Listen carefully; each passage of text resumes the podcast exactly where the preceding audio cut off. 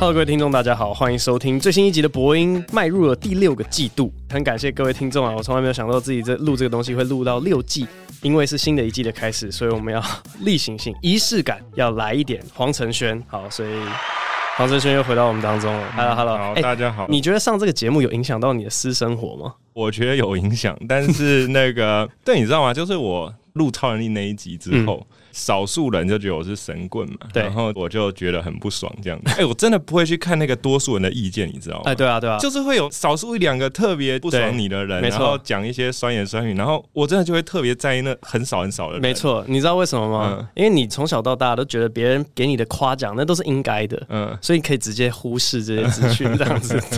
你跟我是同一类型的人哦，对，所以你会去放大那些负面的。对，我就是没有经验，所以那就我第一次在面对说少数负面声音。然后要怎么办这样子？因为那时候就蛮冲击的。那你确定要录今天这一期吗？因为因为我觉得超能力那一集已经非常的 peaceful，就是顶多你说嗯讲这些都怪力乱神的嘛。今天这个的冲击力才比较大一点点。哦，真的吗？就是 你的媒体经验这样子。因为我以为今天这集很 peace 啊，我我可能误会了。我觉得有机会啦，我觉得有机会是。你说要更冲击这样？嗯，对。但我跟你说，就是呢，因为那次被冲击之后，我觉得我现在的那个精神战力已经不一样了。不管别人怎么想的，那个境界又往上升一级。嗯，而且我觉得录这个节目最大的帮助，可能就是让一个人可以学会不管别人怎么想，就是说与你何干这样子，就是 Who cares 他人感受？没有了，没有。我前一阵子也在想这件事情。我觉得现在的公众人物。尤其是因为网络的影响，对，我觉得很难维持在不卑不亢的地方，对，因为网络上的评论太多了，对。然后我觉得人心不够坚强到可以承受这么多的负评，对对。所以呢，你只能落入两种极端，第一个就是你相信那些负评，然后你就会变得超级忧郁，对。啊，另外一种就是你要把自己调成我不被这些东西伤害，那你 你就会落入另外极端，是我都不看。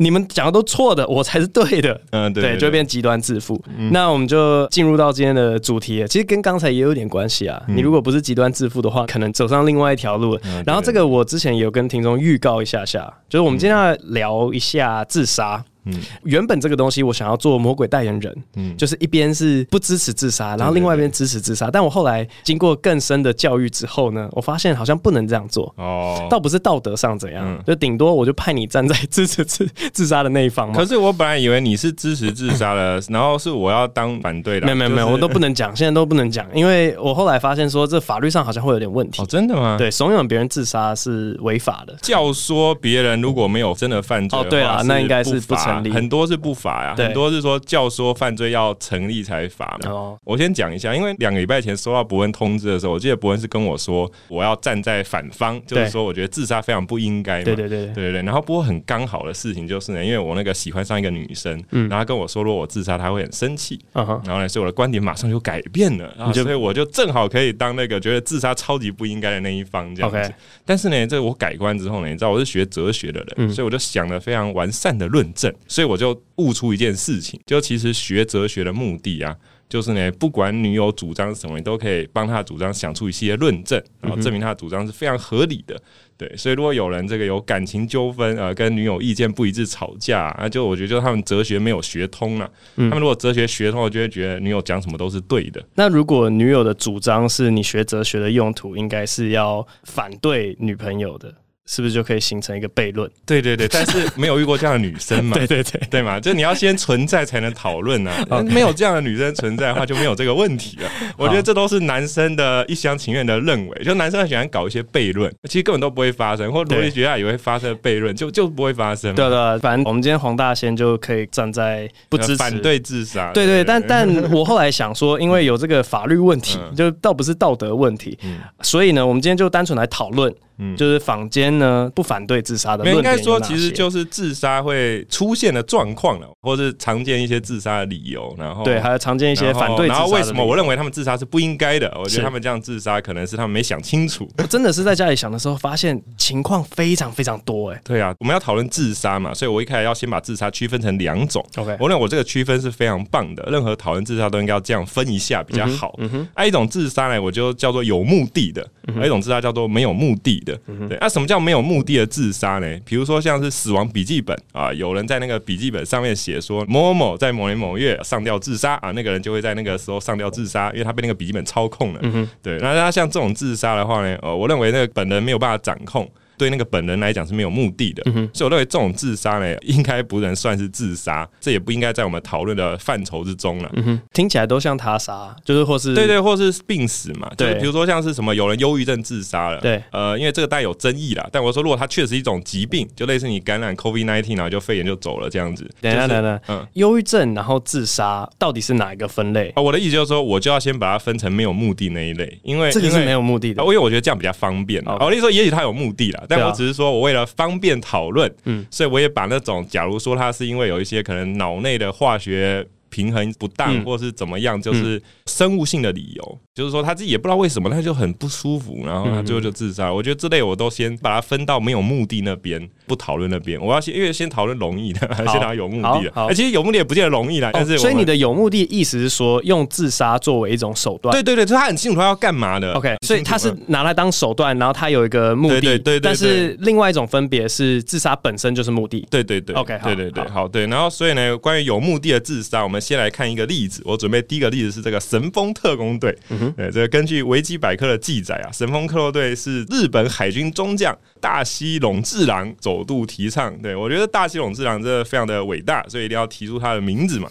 因为呢，那时候在二次世界大战的末期啊，日军呢其实已经濒临溃败，所以这时候这个大西瀧治郎就说呢啊，我们有一招，就是呢我们的武士道精神呐、我们用这个自杀式袭击，空军直接驾驶飞机往盟军的那个舰艇上面撞下去，一台飞机就可以换人家一艘战舰之类的。嗯据说啦，自杀式攻击的那个飞机去撞吼，比那个任何的飞弹都准，准，因为那时候的飞弹还不发达，对，没办法自动追踪什么的。然后那个驾驶当然是比较厉害的，以一换十之类的，扣一滴血。当时他认为这个 CP 值最高的攻击方式，对。那可是我的观点就是说呢，这个还是非常愚蠢的。为什么呢？因为最后日本还是战败了。今天哪怕用一滴血换别人十滴血，那问题是他自己只有十滴血啊，而别人可能有一千滴血啊。对，所以他十滴血用完之后，别人只损了一百滴血。对，然后他就没血了，就输了嘛。嗯，对。所以我认为呢，当今天呢，他已经很清楚知道我自己的兵力、武器装备、补给物资都远逊于盟军的时候，你怎么还会去用这个以一换十的方式，觉得这样可以赢？这不可能会赢啊！没有可能赢吗？因为你的资源是人家的，可能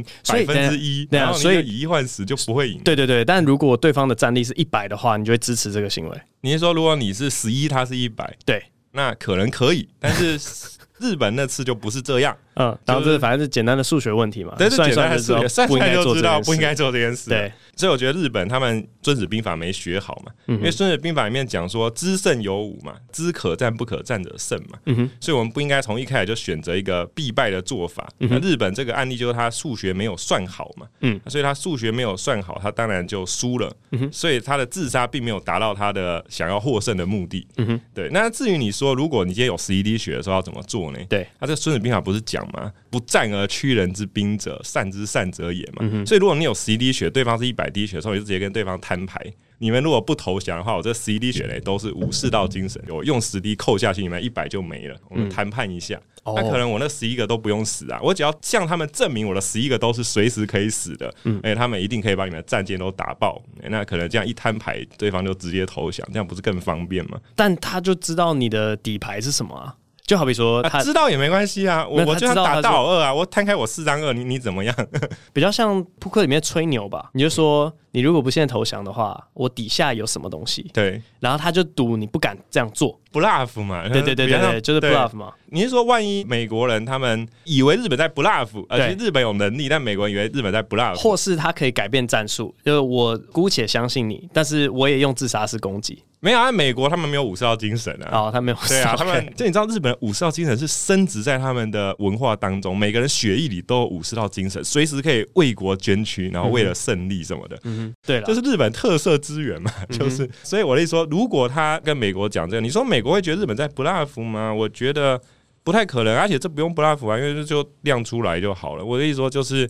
你今天玩德州扑克的时候，你是盖着的话才是不辣服啊。我今天如果我把我两张摊出来给你看嘛，而我就是有同花顺啊，那你的是什么？你要不要投降？不是啊，就是因为现实世界更复杂嘛，它可以做各种兵力部署，让你十发或十一发的子弹，对我刚好分配到十二个地方。嗯，是我知道，就像偷袭珍珠港，他把两艘战舰藏起来，而让你偷袭不到。对啊，对啊，对对对，就是会有发生这种情况。嗯，但是你看，如果是发生这种情况，就表示呢，即使你有十一滴血的话，对方有办法避开你的攻击。嗯，那如果对方有办法避开你的攻击的话，那你就莽撞去攻击的话，那你就是愚蠢嘛。哎，对对，所以你看，其实还是落到两种情况嘛。你要么就是你自杀了也不会赢。嗯。要么就是你如果自杀会赢的话，你摊牌裸打也会赢。嗯哼嗯嗯，对，所以其实分类下来的结论就是呢，这个你还是不需要自杀嘛。而且我我讲这个原因是因为你知道吗？历史上你其实真的不会看到用自杀式攻击的一方取得最后胜利的状况。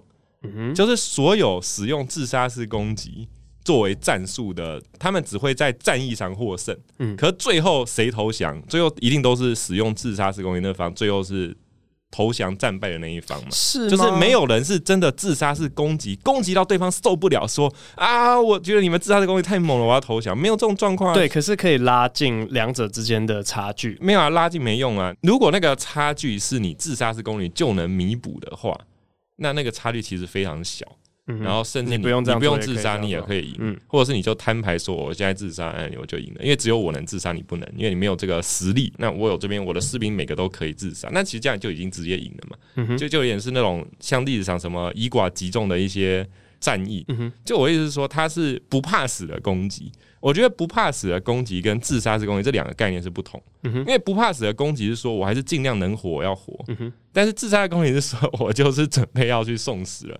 我就是没有想活，那、嗯、我觉得那两个是概念不同。好，我稍微做一个小小总结。所以，如果一开始的分类是说拿自杀来当做一个手段，要达到某个目的的话，你这边要讲的其实是说，你达不到目的，你就不用拿自杀来当手段。当然嘛，因为你就是白白浪费你自己的。那如果他的目的其实并不是为了获胜呢？你说他就是要干掉一招美军战舰，他就爽。对对对，或者是他就是想要展现他的武士道精神，他觉得武士道精神的价值 远超过个人生命。可是问题是，展示武士道精神应该有很多方式嘛？就像我们现在你看日本动漫热卖，可能一堆人看日本动漫，为什么觉得那么热血？因为觉得他们充满了武士道精神。你知道，像那个新网球王子就是很好的案例嘛？以前旧网球王子的时候说了一句话，叫做“球拍不是拿来伤人的”。嗯哼。然后到了新网球王子，对，就真的是拿来伤人的啊！对，而且呢，就是网球好像就是以命相拼。我我记得以前的漫图版，就是吐槽漫画那个版啊。网球王子真的是他们的宠儿，就是每个礼拜大家都在吐槽网球王子。然后我记得有一话，对手他就讲说：“我下一球就会解决你了，不是说比赛会结束，是他会把你的生命给结束掉。”嗯，你看，如果要展示武士道精神的话，你用新网球王子就能展示了。而且我会说，你从《希望球王子》的热销嘛，你就知道说，其实五十号精神真的收视率蛮高的。嗯哼，他画的都已经不是网球了，网球只是工具嘛，其实就是一种格斗嘛，只是这些自由搏击选手。他们都喜欢携带网球拍跟球当做他们的道具。嗯，那我的意思就是说，他卖这个就已经卖那么好了，全世界大卖啊！就是好，我再想一下，我再想一下。对，当时那个日本海军中将这个大西瀧治郎，如果他在超前想一步，他那时候就开始出版一系列的电影、漫画这些卖去西方世界，然后收版税。漫画名称就叫《神风特工队》，也可以。然后可能美国那些人看了之后就觉得说，哎，这个日本的这些武士道精神太伟大了，我们最好不要跟他们交战。哎，那。就不战而屈人之兵了嘛，是可能就反过来了呀。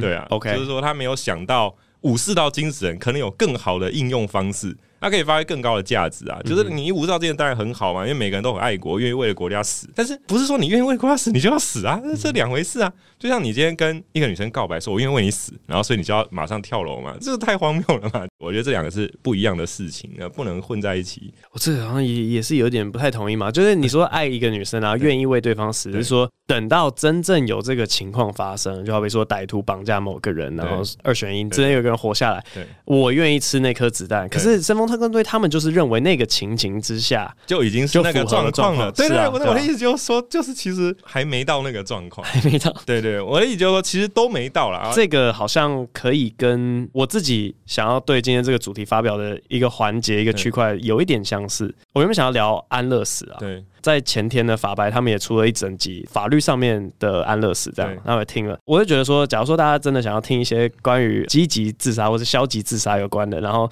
真的是法律上面讨论，或者他们有讨论到一些哲学的话，可以去那边听。然、啊、后我们这边是就纯属嘴炮，对、嗯、对，我我们的讨论比较是不管法律的，我对对对对，我我觉得相似的点是说，现在有实施一些协助他人自杀或者是安乐死，真的可以由医生来施打的国家里面，他们都有一个先决条件是类似啦，你都要得了某一种绝症，然后医生判断说，呃，你这个早晚会死，对你这好不了了，那你就可以做这件事情。可是我就觉得。还没到那个程度啊！你怎么知道在他有生之年结束之前不会发明一个超强的医疗？对啊，对啊，细胞，然后他就回过来了。所以，对，而且他逻辑不对啊！照他逻辑的话，每个人都会死啊！所以我现在那死也没区别，因为除非他认为我可以活到两百岁嘛。如果他不这样认为的话，他就应该要接受我也可以安乐死啊。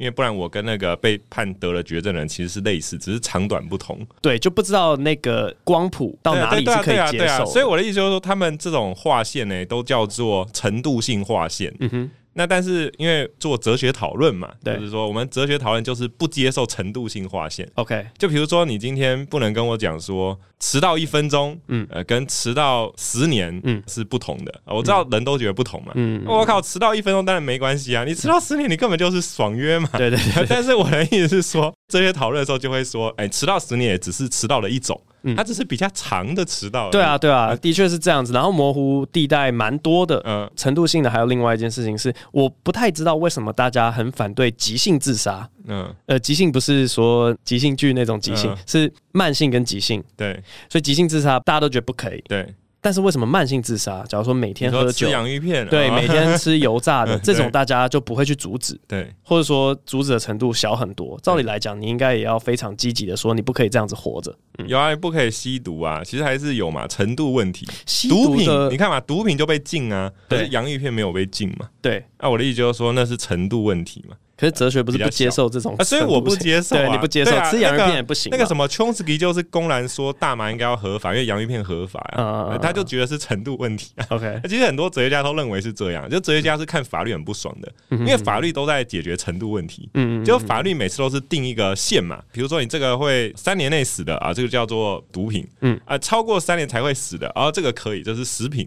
对，那哲学家就是每次都很不爽啊，觉得说你法律人定那些线。都是乱画的，我觉得画在那边可能民众不会暴动，要么是民众的多数决，就是对，要么是商业利益的多数决啊，因为厂商、毒品厂商跟 洋芋片厂商他们协商的结果，嗯，对，其实你知道吗？那个法律禁毒品啊，对毒品商的利润是更好诶。因为就非法嘛，非法的话别人不能卖嘛，对对对，而且风险很高，就愿意更高的，对啊，所以就可以赚钱呢。所以毒品商也希望法律禁毒品，这是很有趣的事情。其实他们是希望的，因为这样才能卖高价。对，所以就是法律跟那个真理无关嘛。所以这个也很奇怪，就是为什么法律上要讨论安乐死，可是不行，这个在台湾不合法，可是没有说自杀不合法。啊，我跟你说，为什么没有说是他不合法？因为法律不能审判死，他罚不到嘛。但其实罚不到嘛，就是就是，其实以前我在 Open Mic 上面都会讲一个笑话，嗯、是英国有一条罪是说自杀有罪。对，你如果自杀然后你没成功的话，接下来是会判你死刑。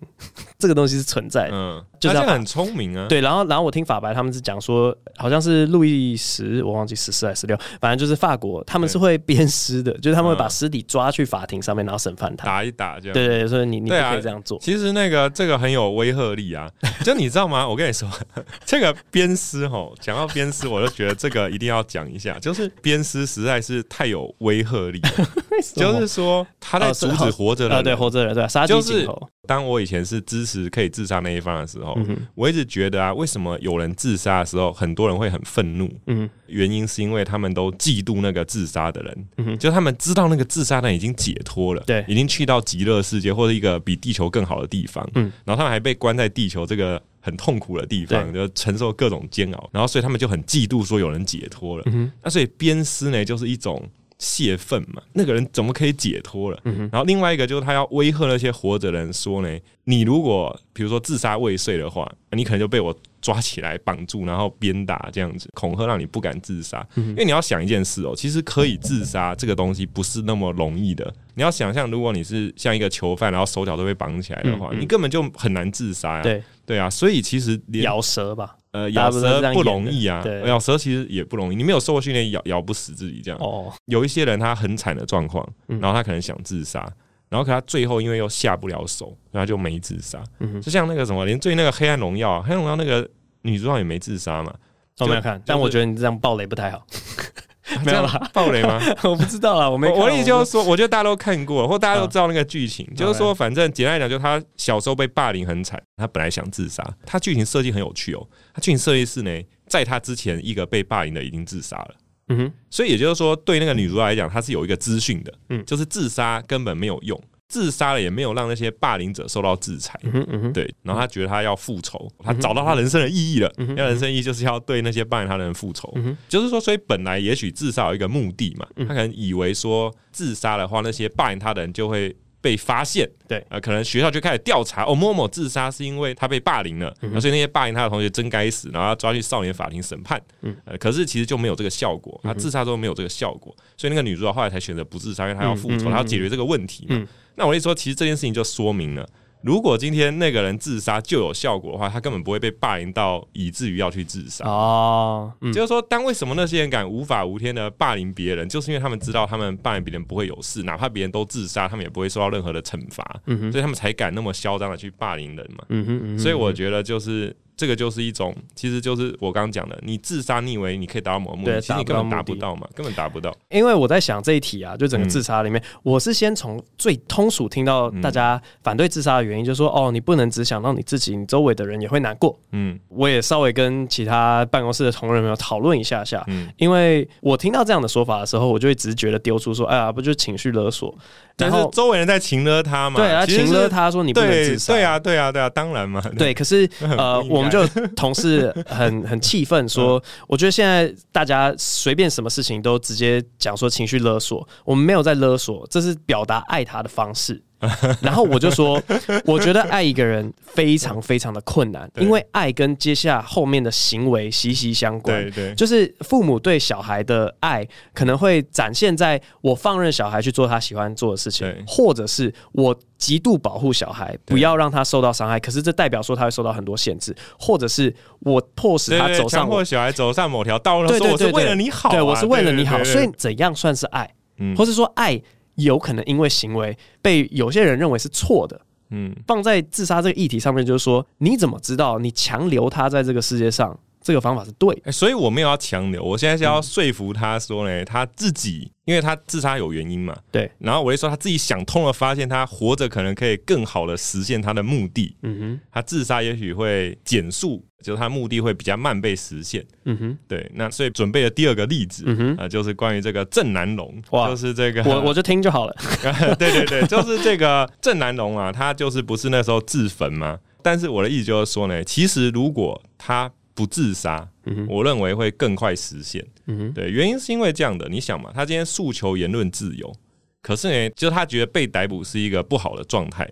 因为今天他也可以直接走进去那个派出所，说：“哎，这个国民党你们随便，呃，就是像耶稣那种感觉嘛。耶稣不是那时候有人要抓耶稣吗？嗯，彼得还砍下了那个要抓耶稣的人的一只耳朵，对，啊，耶稣还把那个耳朵治好，然后跟彼得讲说：哎，收到入票，收到入票，我去给他们抓，嗯，没关系的，对不对？随便他们抓嘛。那我的意思说，如果今天郑南榕是这样子，是耶稣等级，他就说：嗯，这个国民党要抓我，来呀，随便你补啊。嗯，那我的意思说，这样的话，他那个捍卫言论自由的。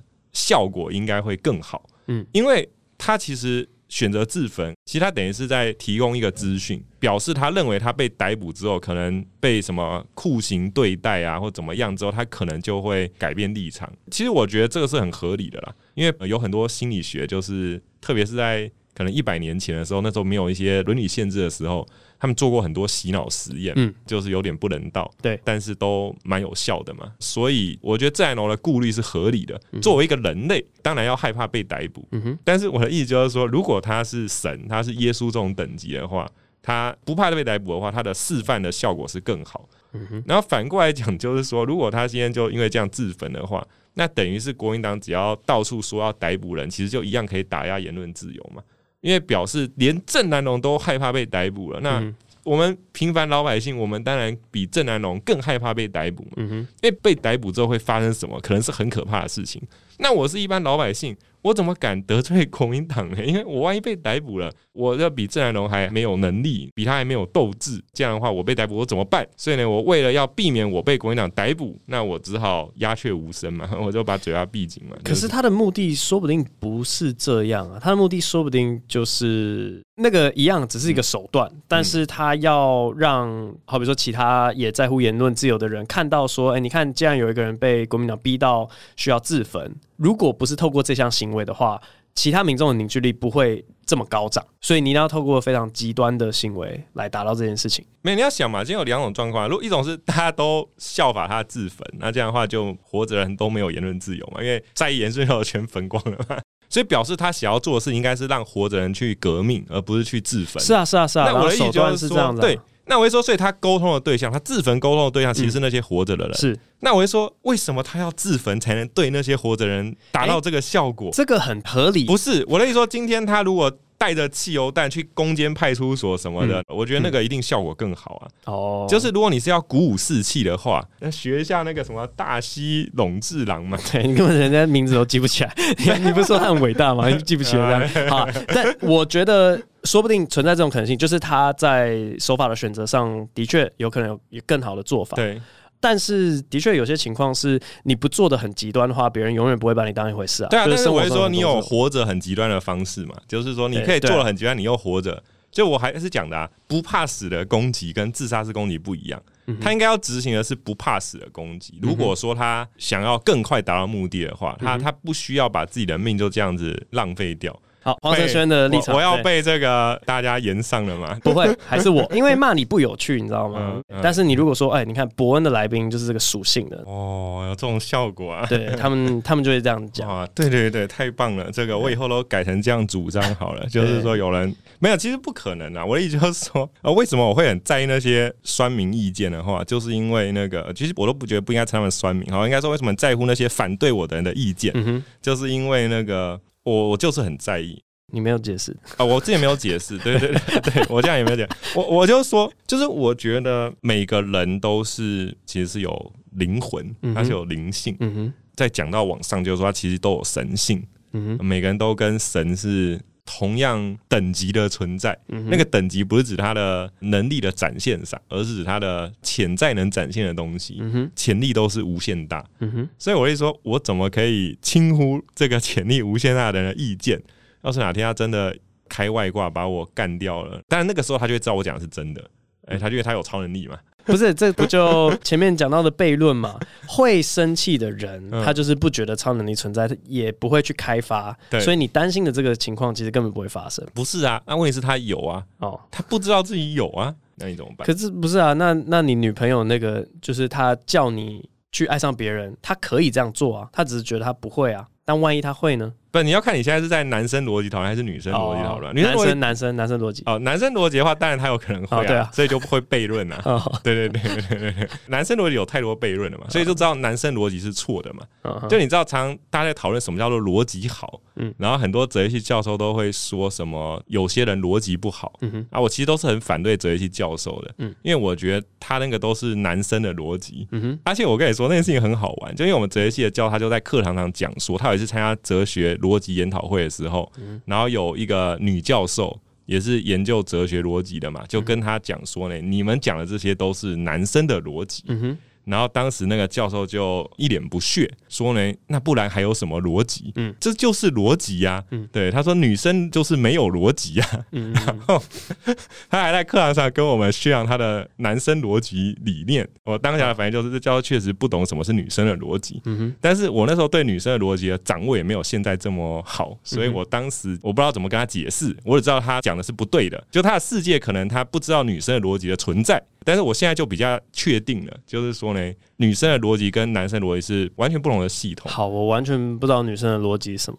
哦，真的吗？我刚刚有没有想要讲说，女生的逻辑好像会倾向于道德伦理，就是说，我一直在想，我们道德伦理是怎么去整理出来的？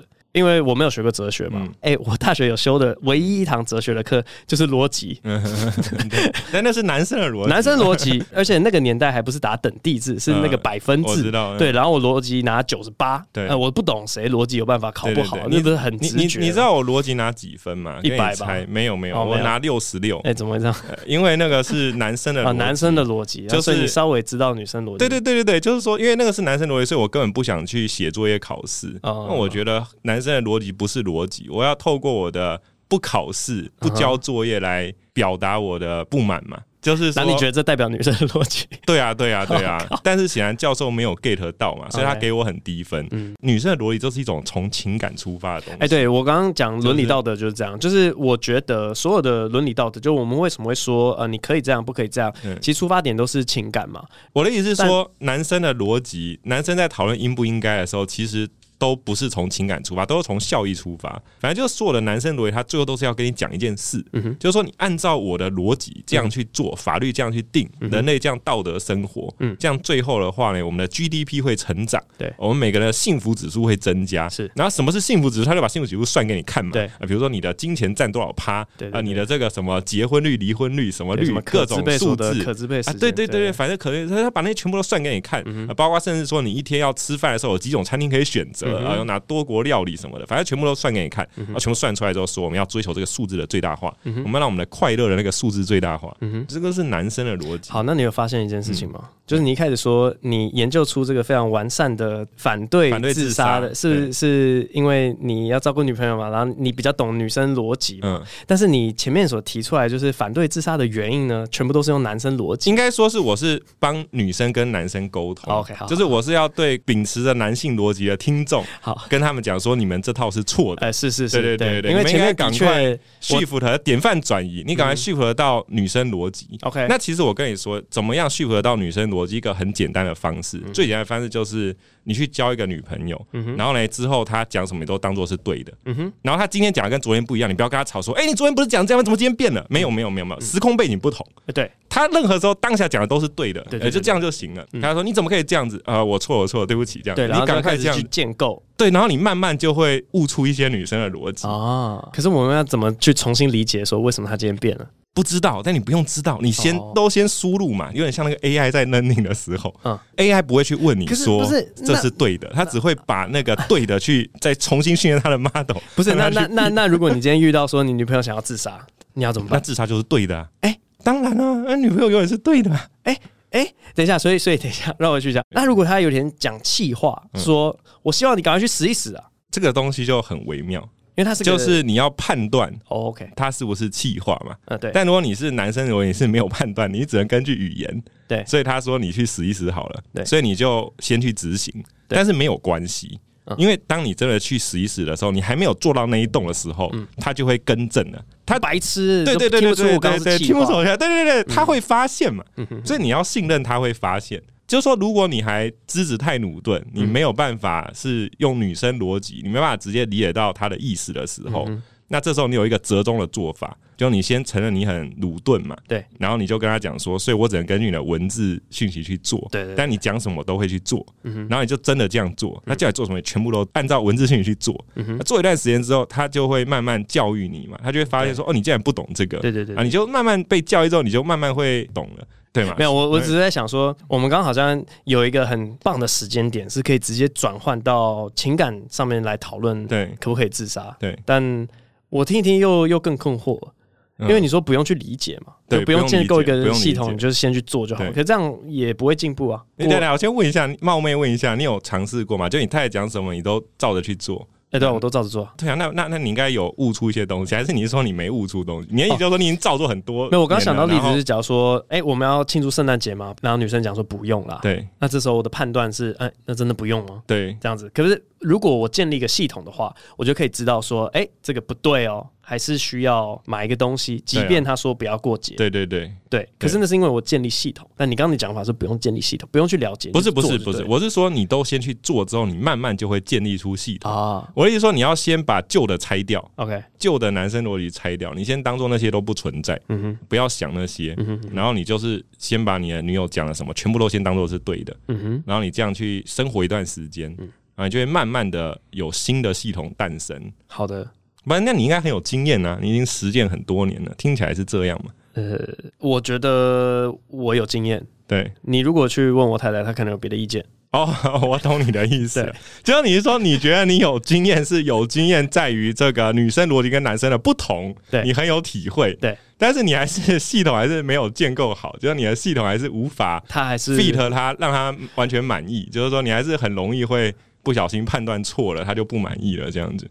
或者说，照你刚刚的执行方式，很容易得到一个下场是，那个女生会很常讲说，你怎么那么笨，或者你怎么那么呆？对啊，那你就要承认啊，说对不起，我就对对对对，我我是呆，对对对，就是真的呆啊。那因为刚刚的第一大分类是有目的性的自杀，对对对，那你觉得没有目的性的自杀，这里面可能会包含呃受到压力，因为。对你来讲，那个好像是跟天灾是一样的。对对，对，我不是我想要控制的，但是这个情况已经失控到我没办法去优化我现在的处境。这种为什么反对？我没有反对啊！啊，你没有反对？这种 这种我是说，这个就是他杀哈，这个就不叫自杀。嗯哼，就我一说，如果今天一个人是，比如说，好像你刚刚讲的负债太多，然后被债主逼死了，然后他压力太大，承受不住，那明显是他杀。嗯。那些找他要钱的，难道不知道他没有能力赚吗？如果明明知道，为什么要找他要呢？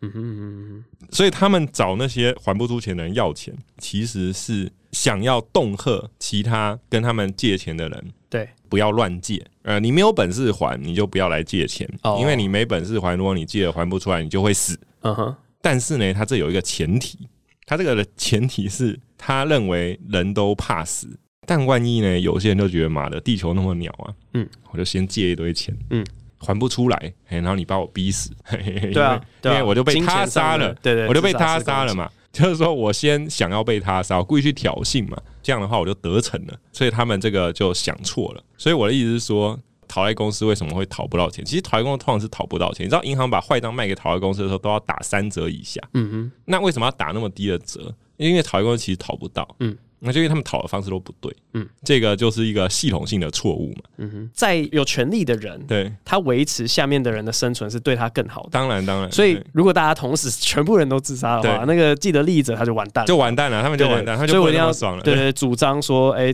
这个社会大家都不可以自杀，这个是个道德问题，对对对。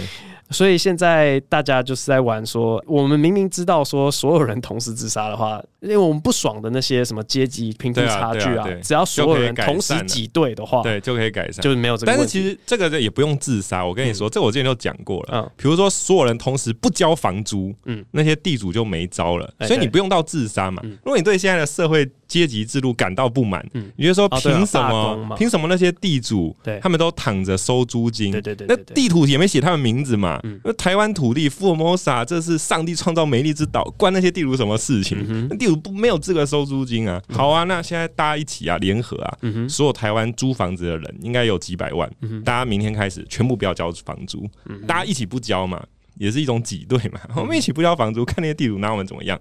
对了，但是问题是这件事情，假如说我现在一煽动。啊！所有人听了黄文轩一声令下，大家开始都不交房租，对，会这样？我会完蛋嘛？因为地主就把我抓起来了，那几百万人不交房租，那几百万人一定没事，嗯嗯，而且可能就可以重新协商。不是我说地主自身难保，他自己也要出大事啊，他怎么会找你算账？啊把你处理掉之后，并不会让其他人都乖乖缴房租啊。这就你就男生逻辑，只会证明说这招确实有效。对，但是我跟你说，你这是男生逻辑，女生逻辑就是一种愤怒嘛，因为地主就愤怒了，对，觉得说黄轩害我没有，他想要把你干掉，我就把你干掉。对对对对，他就愤怒了，他愤怒。就要把我干掉了。OK，这个就不是男生逻辑，所以我才跟你说，这个世界不是用男生逻辑来运作。你讲的没错啊，他把我干掉一定没有用的。嗯，对，就如果大家已经听我煽动，开始不交房租的时候，那干掉我也来不及了，也没有用了。但是问题是，这个都是男生逻辑，女生逻辑不是这样想事情，女生逻辑就是妈的不爽，黄这边害我的，干死他这样。OK，好，是说，呃，世界其实是由情绪组成嘛。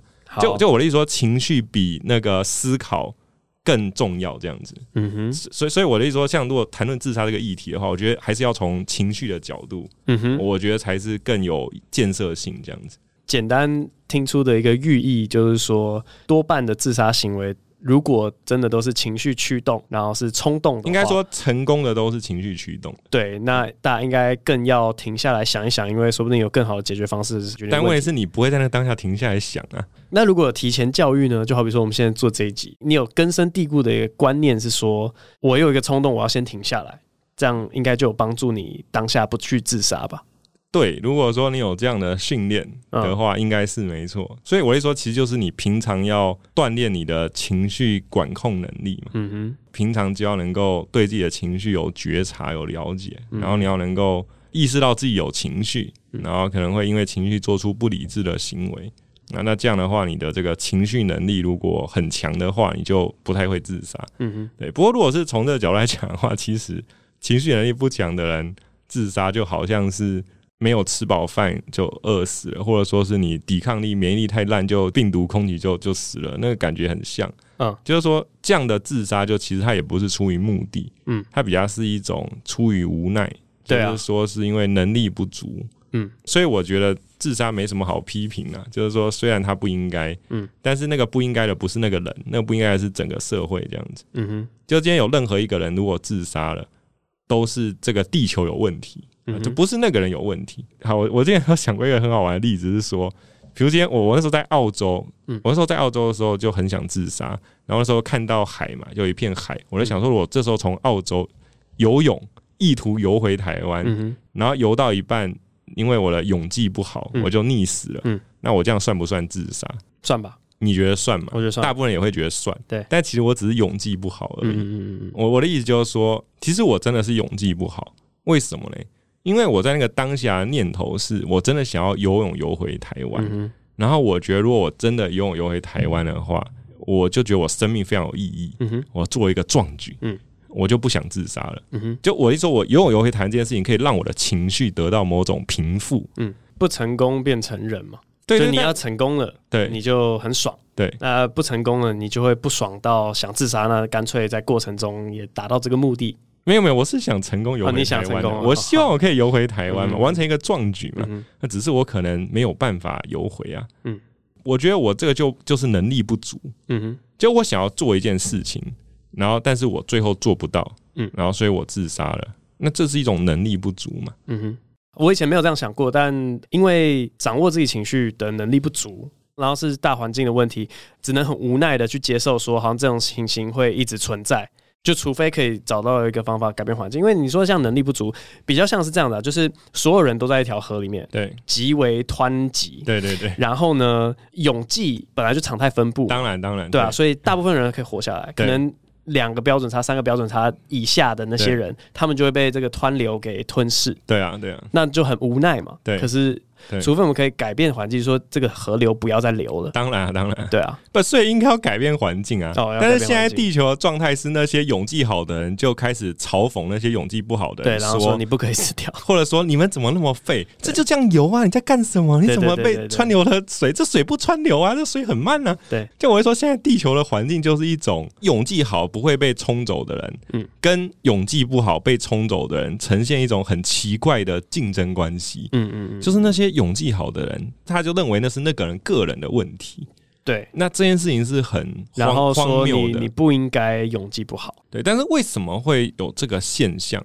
我觉得是因为我们这个社会崇尚的这种荣誉系统有出了一个差错，嗯，就是说我们社会，因为我之前有讲过嘛，就是赚钱这件事情是社会上普遍看重的，嗯哼，那这件事情有它的合理性是在说，因为你今天要赚一块钱，表示你提供了某些商品跟服务是有价值的，嗯，然后满足了一些社会上其他人的需要，嗯哼，所以你就得到了钱，所以这个钱是一种你对社会贡献的肯定，当然这个是很好的。可是钱它刚好同时有另外一个功能叫做消费，嗯哼，你可以用钱去购买这个你需要的物资，这样子。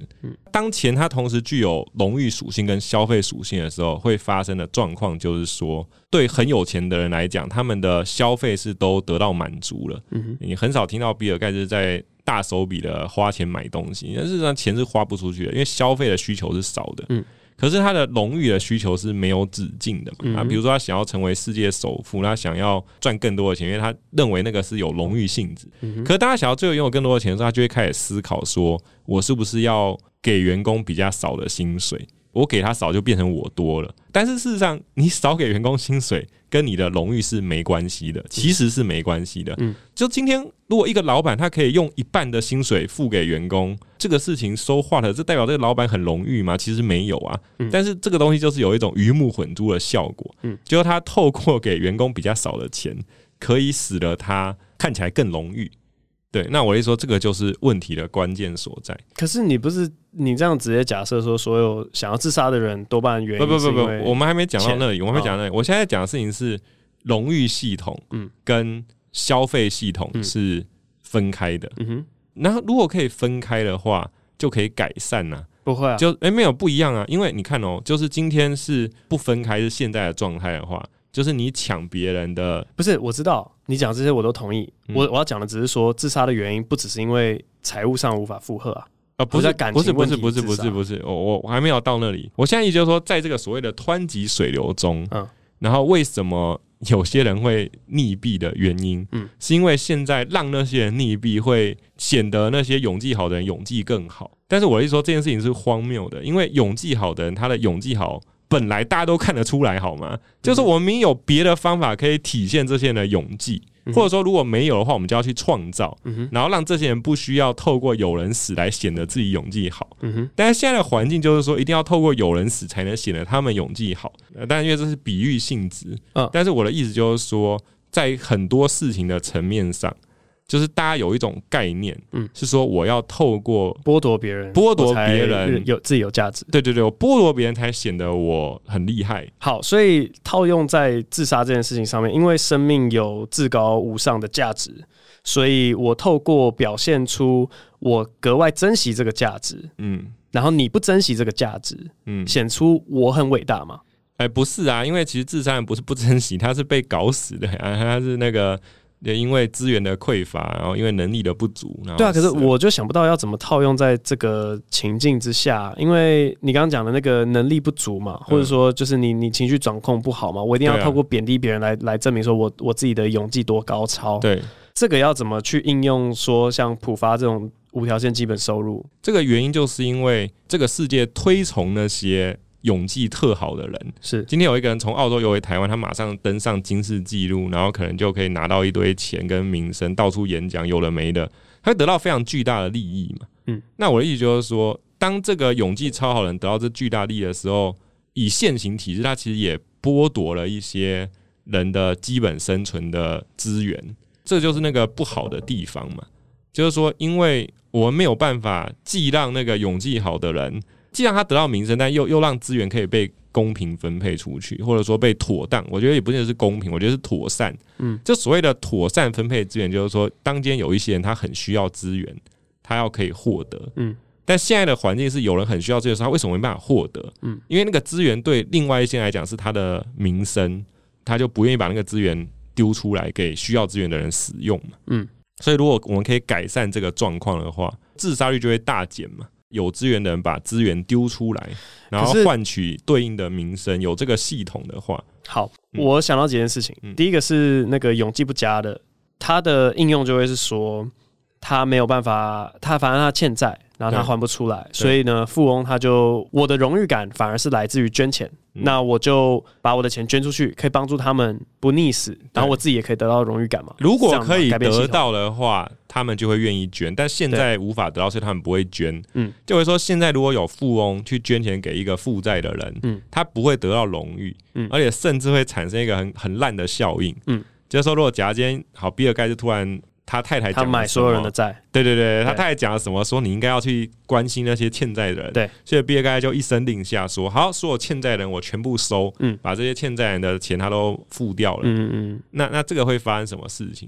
如果以现行体制哦。嗯穷人就开始大量举债，对啊，因为大家就发现比尔盖茨会帮我还嘛，大家就开始一直贷款，然后消费，然后爱干嘛干嘛。嗯，那我的意思说，这个事情也可能会造成某种灾难性的后果。可是想到另外一个是没有办法解决的。嗯，假如说有人今天是因为感情问题自杀，对，那要怎么让所谓资源比较多的人，可能就是在感情市场里面比较抢手的那些人，他要怎么去用别的方式，不去剥夺别人？因为你剥夺的是你不能跟我交往嘛？对，我只想跟这个人交往。对啊，对，你又不能主张说，那你要博爱，你要跟每个人都结婚，难不成我们要改变这个系统吗？因为假如说我们主张重婚不是罪。对啊，所有人可以主张主张重婚不是罪的。哎，你正好 这个讲的没有错啊。哦哦，所以我认为先进文明应该可以重婚。现在的一对一的伴侣制度造成太多人其实是有问题，没错啊，是有问题啊。哦，一对一伴侣制度就是个错误。不是，那那可是我的问题是说，我就是不想要跟那个人啊，也不是因为我哎哎，不是不是，这这个没有，这两件事要分开来看。哦，你不想跟那个人往来，对，跟你是不是特定属于你太太？这两件事情是不同的。对啊，可是那个自杀的人，他也只想要一个人呢、啊。只要那个人不答应，你改善那个制度也没有用啊。因为感情问题自杀的人，嗯，他们可能不是只想要一个人，欸、他们可能是觉得他们想要任何人都不会得到，你懂意思吗？他得不到他，嗯，然后所以不想活，嗯，然后这件事情呢，其实是证明了他不够喜欢那个对象。如果今天像我的状况是我很喜欢、那个，你这是男生逻辑，不是不是不是，你先听我讲完，啊、就是我很喜欢那个特定女生，嗯，然后所以呢，我活着才有机会跟她在一起。对，我如果死了的话，我就不可能有机会。对，所以我因为真的很喜欢她，所以我一定会活下去。嗯、所以你讲的状况应该比较像是说。可能比如说有有人不是我说有人年轻的时候结婚，就可能有女生她年轻的时候嫁了一个男生，嗯，结果她中年的时候那个男生就劈腿了，嗯，然后男生事业发达很有钱就乱搞，对，然后那女生就发现她很难再去找一个又帅又有钱，然后又会对她好的男生，就是很困难。没有没有，就不要讲这种这种例子嘛。嗯，因为在你的想法里面，这个都还有转换余地，只要你继续活着。可是那如果是殉情呢？他的先生不是去外面乱搞，他是死了，他死了。对，哎、欸，对，这个就是我讲到一个很重要的，就是说我那个早有准备这种状态哦，就是我觉得啊，这种自杀我把它称为是呢，他找不到任何可能性或方法来改善问题。嗯哼，因为他的问题是。就非常恩爱的一对夫妻嘛，然后比如说先生死于非命，对，然后所以这样的话就无法改善了。嗯，但是呢，其实呢。太太呢，她应该要努力去想怎么复活自己的先生。哦，原来事实上就是说，如果每个配偶过世的人，他都尽全力去钻研复活一个人的方法，嗯，说不定现在地球上已经有非常多的复活业者、复活门诊啊，就可以带着一个尸体走进医院，说我要挂复活科，然后经过几个小时，他们就弄弄弄弄啊，然后那个先生就诶、欸、活起来了。嘿嘿，那就是就是其实应该是这样子才是比较科学的。我的意思是说，如果大家都对自己的目目标持之以恒、不懈努力的话，那这个地球文明就会快速发展。我觉得现在就是因为有太多人都太轻易就放弃了，嗯，就是说他们都还没有去努力复活自己的先生。然后就放弃了，就说啊，先生死了，我不想活了。那就是呃，怎么可以独活啊？那那这地球文明就发展才会那么迟缓嘛？是不是很有道理？我好像没办法反驳的原因，是因为前面已经有提到那个程度问题。对我来讲，他的成功的几率，死而复生成功的几率，就跟那个绝症要好起来的几率，或者说跟负债只是大小问题，对对对，几率大小问题。对，然后基于我前面讲的话，我好像现在不太有办法反驳。对，即便我心里面是蛮不认同，你那个不认同是。女生逻辑 不认同，但是你看男生逻辑都是不需要自杀的嘛，所以我的意思是说，我觉得我的男生逻辑还是蛮发达的，所以我现在男生可以有助于让我这种人闭嘴。对，就是我的男生逻辑已经完美封杀所有自杀可能性了。OK，就我觉得如果今天我们是只是要辩论自杀的话，就是纯理性讨论的话，我觉得都是没有道理的，都是他还没有尝试完所有可能性，但是我们还是要讨论现实的。因为我跟你说，女生逻辑是关注现实的，嗯、真正在世界上发生的事情，你会发现男生逻辑都解释不了。对，我们是理论，对，但是女生逻辑是真的发生，就真的可以解释嘛？嗯哼，为什么人自杀了？因为心情不好，嗯，因为被劈腿了啊，因为这个负债还不出来了，反正都是很现实的。那你说这个，我们现在是要讨论这个很真实的事情怎么解决的时候，然后我刚刚提出的理论是说，拥有资源的人，他们把资源霸住了。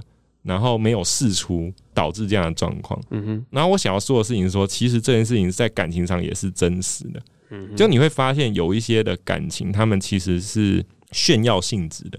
就有些人他跟某个女生或男生在一起，嗯，他其实不是因为喜欢对方，嗯，他只是因为觉得在一起带出去可以很有面子，很有面子，对对，可以炫耀。对。那我会说，这就是那个我刚刚讲的问题。嗯。他其实不是消费性，他是荣誉性。对。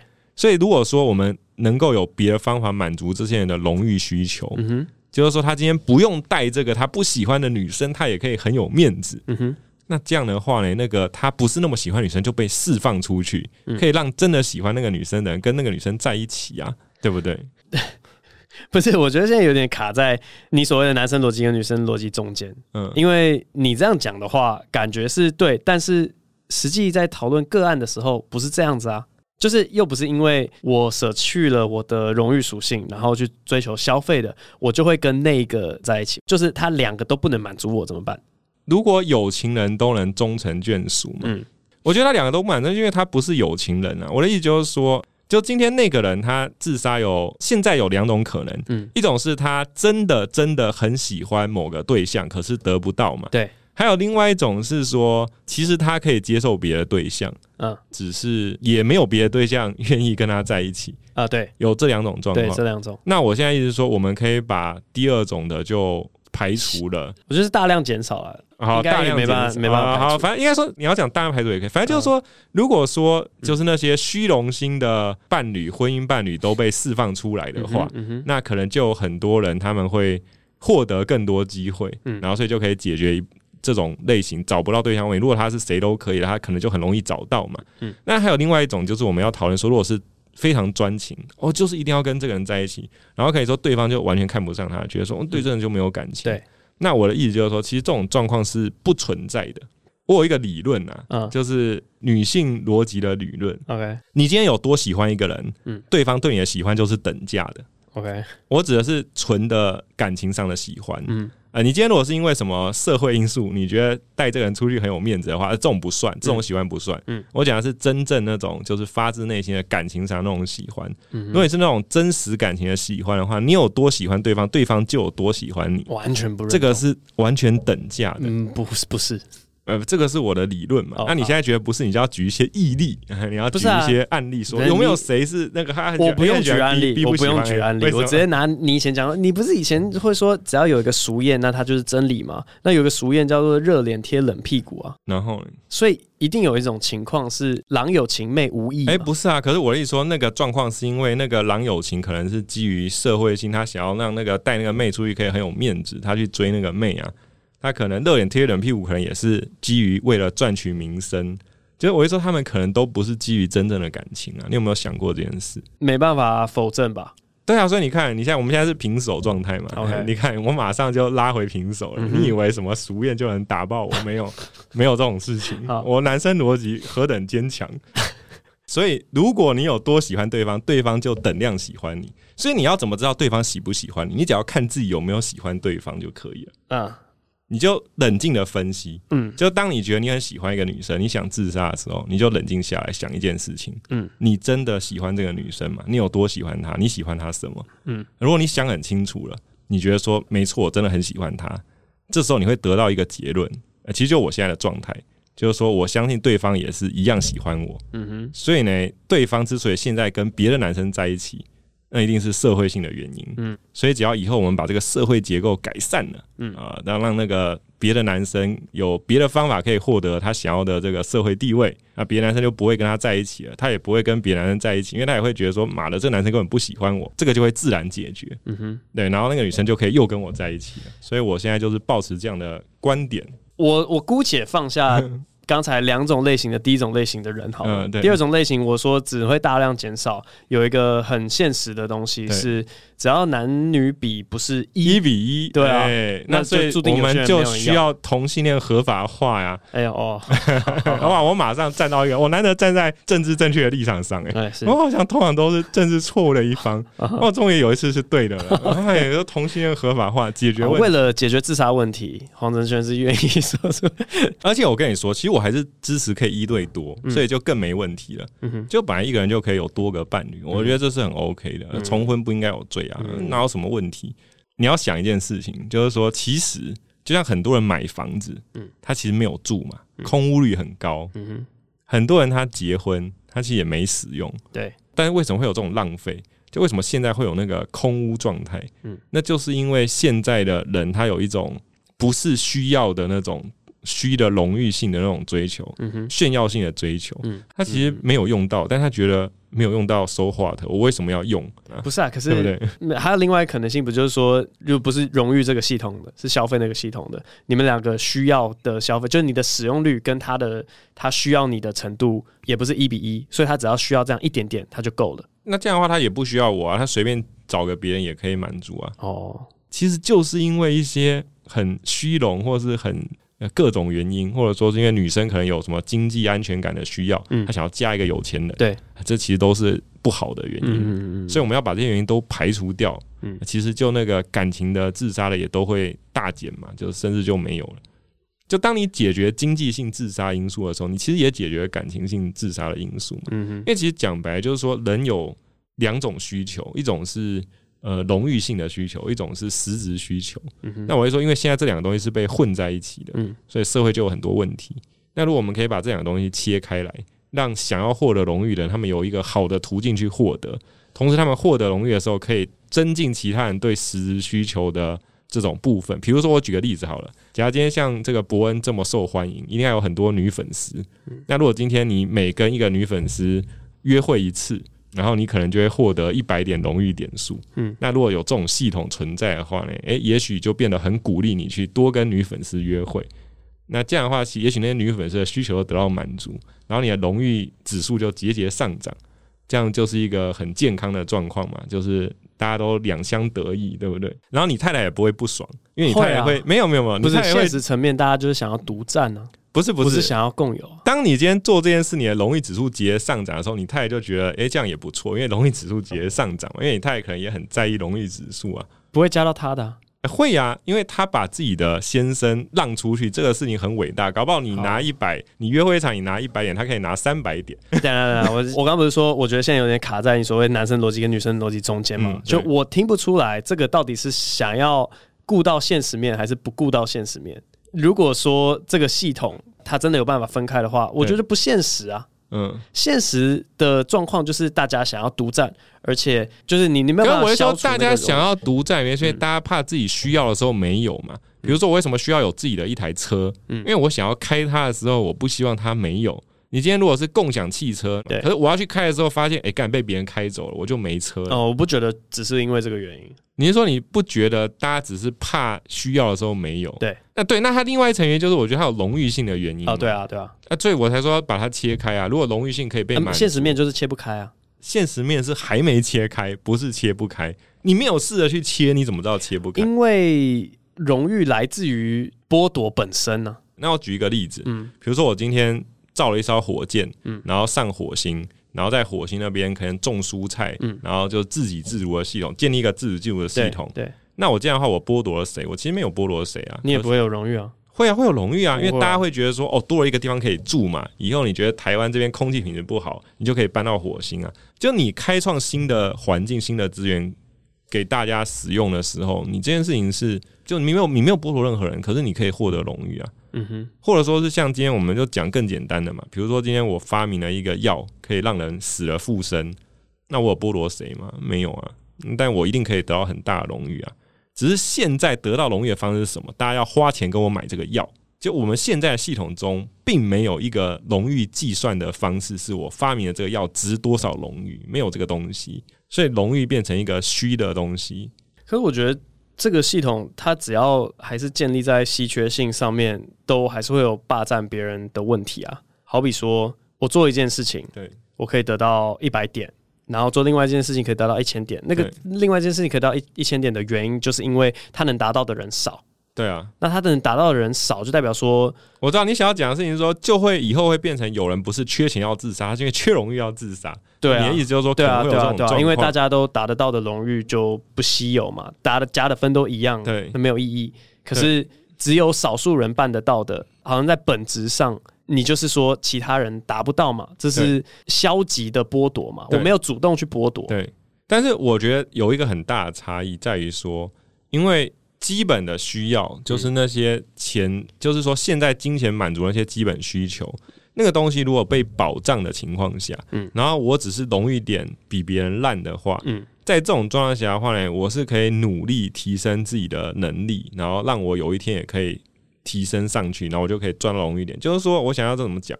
就是说这是一种无限久的概念，嗯，我们把钱那边当做基本需求，就基本生存需求。嗯，如果你的这个系统的基本生存需求它被保障的非常完善，嗯，你其实就可以想象人是永生的。嗯，那你觉得你有什么学不会吗？这都可以啊。对对对，嗯、所以我会说，你的基本生存的保障越好。追求荣誉的时候，你就算一开始起步落后，嗯，你也可以后面有办法改善，嗯，你有办法赶上嘛。因为如果我们相信每个人都有他独特的可以贡献宇宙的地方，嗯，照你来讲的这个情况下去的话，嗯，选择结束自己的生命，好像本身就会变成一个具有意义的行为。很多人在思考说，人永生之后，或者是我最近自己在想的问题是，我们快要被 AI 统治，真的，嗯、我们快要不用任何人都不用工作，大家都在担心说，嗯、哦，我我要失去工作，那你放心好了，全人类都失去工作之后，我们就变得像狗一样。然后你要思考的就是说，当我不用去用劳力来换我的生存的时候，啊啊、我还要做什么嘛？那大家就是像狗一样，我我们整天爽干嘛就干嘛嘛，我去公园去尿尿去交朋友。这种情况之下，如果又可以延长人的寿命，就是大家都会觉得，这这两种情况，第一个是你不用工作，对，大家会觉得那这样活着有什么意义？对。第二个是活到无限久，大家也会去想一个事情是，那这样活着有什么意义？对，就好像只要趋近于这样子的一个状态之下，我们就会开始否定自己生命的价值。所以不会啊，这个就是你创造生命价值的时刻到了。对啦，就是你要想新的价值嘛。发明一些新的东西啊！如果真的可以活到无限久的话，啊、你发明的东西，你可以无限发明新的呀、啊。但到最后，你就会想某一个时间点，这个很无聊了。不会不会，因为你无聊，你就再发明新的、啊。就是你知道那个黑格尔的正反和辩证法，嗯、哼他意思就是说，你有一个正的，然后你就发明一个反的，嗯、然后你两个再把它煮一下，就变成一个合的，然后把变成合的再当做新的正的。然后就再发明新的反的，对，但然后这样你永远就可以一直发明。当你可以无限创造、无限发明东西之后，啊、那这些发明又有什么意义？所以它不会无聊啊。所谓的无聊感，其实是一种能量匮乏感。你可能要去喝喝水啊，补充一些能量啊。好，那我补充完你就不无聊，姑且接受不会无聊。对对对，就会变成你活在这个世界上，你什么事情都做得到。对啊对啊，只有自杀做不到。那我为什么不能把它当做一个我想要去完成对的事情？你说自杀当做一种创新，对它本身这个行为就会具有意义。我觉得如果到那个时候的话，自杀确实就会蛮创新的。嗯，但是问题是，你可能真的就都救回来了呀，嗯、因为就是说，有人就去帮你挂复活门诊，嗯、就很麻烦。你就，所以我的意思说，如果到那一天，嗯，就变成自杀做不到。OK，对，所以我们也不用讨论这么多，因为反正做不到。好，有人做到他太伟大了，颁给他一个诺贝尔奖哇！因为他自杀成功 拿诺贝尔奖，我们这样是不是有教唆自杀的嫌疑？没有啊，反正时间也还没到那个 时候，对，还没到我们。在一个假设情境之下，对对对。所以呢，我们都已经知道接下来的终点长那个样子了。嗯，但那个时候也不用去烦恼现在这个自杀的问题。我们现在是一个阶段性的，我们要想办法。我们现在是先想怎么永生，对，要先解决永生的问题，对，改善结构，让荣誉制度。对对对。接下来稍微工商一下，就是说这个呃，如果有人觉得说没有聊爽，就是说每季只能听一次我跟伯恩聊天。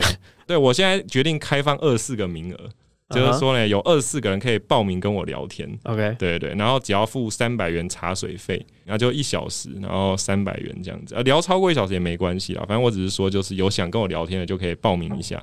怎么找你？他报名表单之后，我会我们去跟他联络约时间嘛。OK，对，我们公司的人会跟他联络约时间。好对，呃，我最近会创一个脸书社团，应该说已经创了。嗯，就是说呢，它里面是推广一些我们的公司出的 APP 啊，软体应用。因为我们的软体就是想要提升一些荣誉性质。好，如果有兴趣的，就欢迎联络黄承轩，然后也可以试用他们最新的 APP。这一集的博恩就录到这边，感谢黄承轩。